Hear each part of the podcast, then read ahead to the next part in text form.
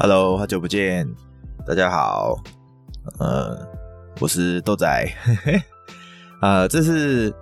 第三季的 EP 零，然后主要是觉得最近有点没有久更，主要是想说有一点久没有跟大家分享分享我的想法了啦，然后前一支 Podcast 已经。距离现在有半年左右了。那这半年没有更新的原因，最主要还是因为工作。我现在是专职做 podcast 剪辑，以及协助一些 podcast 主持人、podcaster 做 podcast 的再制，也就是如果是要做 reels 或者是把它转制成 YouTube 影片的话，我都会执行。对，这就是我的主要工作原因。那之前都一直在做 podcast，呃，我现在专职做剪辑之后啊，听别人的内容比较多，自己讲的会比较少，机会变少了，对，所以最近觉得还是要拨一点时间，把这个节目的跟我的自媒体的时间框出来，然后重生，呵呵，所以 S 三是重启的完全体。为什么叫完全体？是因为我离开了半年后，我发现说，其实离开一段时间是真的蛮有用的，因为你在这一段时间会一直思考说，你为什么要做自媒体？你现在对于这个平台的想法是什么？那你还喜不喜欢它？就像我可能。以前在做 IG，我做了很多的尝试，但是其实一直都是自己尝试。反过来的时候去想说，我当初为什么要做 IG？是我真的很爱它吗？还是我真的很喜欢用这个媒介去跟大家沟通？结果是后者啦。所以我现在回过头来觉得说，其实 IG 我有很多可以分享的，因为毕竟还是有很多人没有做过这件事情。那 Podcast 呢？我其实也做了一段时间了，虽然说。不能拿流量什么的来做一个成绩比较，因为再怎么样做也没有把比前头的人还要厉害嘛。所以说，回过头来看，我在经营上有很多的新想法，也有很多的旧的回馈跟自己的一个复盘反思，然后，所以打算要在这段时间重启我的节目。做一个 S 三的完全体变化，那完全体会跟前面的节目有什么关差别吗？其实最大的差别就是我会回归到记录的部分，因为我发现我是蛮喜欢回顾复盘的，然后就复盘是大家讲的，但我不爱不会去讲复盘的，我比较喜欢回顾，所以说。呃，我有的时候会用手机去记录一些自己的一些想法，那这一个记录就会变成是说我把它放在 Podcast 上，这个形式就是我蛮喜欢的一个方式，所以呃之后可能会听到更多，我可能每周有一个新想法的时候，在礼拜一的时候会上线上架一个回顾类型的 Podcast，那这一个就不会有什么样的剪辑，就是。一次录到底这样子啊，我也是希望说这样可以降低创作成本，然后录完就直接上了，然后顶多就加个配乐，像现在这样子一样，对，直接在软体里面录。那这个的话呢，我是不太会在 S 三做一个定更啊，因为毕竟有些东西还是要比较看重说，哦，我我还是 focus 在工作，所以。在 S 三的部分，我就是 focus 在工作上，我可能不会去定更。只是我今天如果有一些复盘，我希望还是可以，我希呃，只是我希望还是可以在每周给自己一个回顾啦，所以就期待一下。呵呵，那我就给自己一个小小的承诺，我希望可以在每周或是每两周的时候做一次小回顾。对，那原本以前的那一些系列，比如说接案者，或者是听说点点点这样子的系系列的企划呢，我还是会延续，但是我可能不会像之前一样分这么细的呃系列的，因为在这一段时间，在这个半年的时候，甚至是我接案到现在已经快要两年了，这段这段时间，我遇到了蛮多人，觉得有很多东西都可以跟大家分享，然后这一年多。到两年的时间，别人也有很多的变化。那我蛮其实除了我喜欢回顾自己之外，我也很喜欢记录别人的成长，或者是记录别人的变化。这个是一个蛮有趣的事情。好，这是一个有点像人类研究中心的感觉。对，所以呢，之后应该会跟。其他以前有曾经访问过的人，然后再过一段时间去做一个访问，或是有一些新认识的人，或是我现在接的剪辑的的朋友，然后的 podcast 主持人 podcaster 来个小小的访谈或者小小的聊天，这样子就不会很有压力的聊，这样子放在这个节目上，所以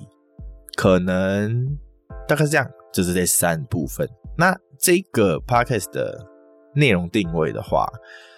其实我在想要回归第三季之前，我一直都有在修改我的资讯栏。如果有有听我节目的人，不知道有没有注意到我这件事情？那现在的资讯栏，我觉得是比较完整版的部分啦，因为。就像上面写的一样，从自由工作生活找寻人生的更多可能性。我觉得自由工作生活它就是一个很有挑战性的事情，因为每天都有不一样的事情发生。虽然说你每次在做的工作内容是相同的，但是如果你是一个会反思的人的话，你就会想要持续的前进，那就会想要给自己一些新的刺激。当然，跳脱舒适圈还是会有一些不适感，但。这就是一个成长，所以我认为自由工作生活是一个可以让自己去寻找更多人生的可能性的，然后你也可以不会被单一企业绑架吧？这我个性，不知道你怎么想。啊，第二个部分就是这边的话，呃，资讯栏上面第二部分我是写说。记录着自由工作者所见所闻，以及其他想说、想分享的内容。对，那也就是跟上面前面讲的一样。所以这个节目之后的定位，就是由我的自由工作生活去出发，那探索所有人生的各种可能性，然后再回归之后，在这个地方做记录。然后有些内容可能会同步放在 IG 或者是 YouTube 上，也不一定。所以就是看我的想法。呃，或者是当下心情，我我发现我自己创作是蛮看心情的。好，所以这边就道出了一个很重要的点，也是很多创作者在思考的一个点，就是现在的社群平台这么多，甚至是你还可以自架网站，那这一些平台的定位是什么？这也是我也很很花时间在思考的事情，因为。比如说以 Parkus 来讲，好，它就是一个纯声音的平台，但是它的平台的呃开放度开，比如说以 Parkus 来讲的话，来，比如说以 Parkus 来讲的话，这个平台就是比较封闭性的，那它相较于其他来说，不像社群一样来的这么快，而且还有什么演算法之类的，会推算一些呃你想看的内容给你。但 Podcast 比较辛苦，所以而且到目前来讲，它也没有什么太大的成长，顶多就是小改小改这样子。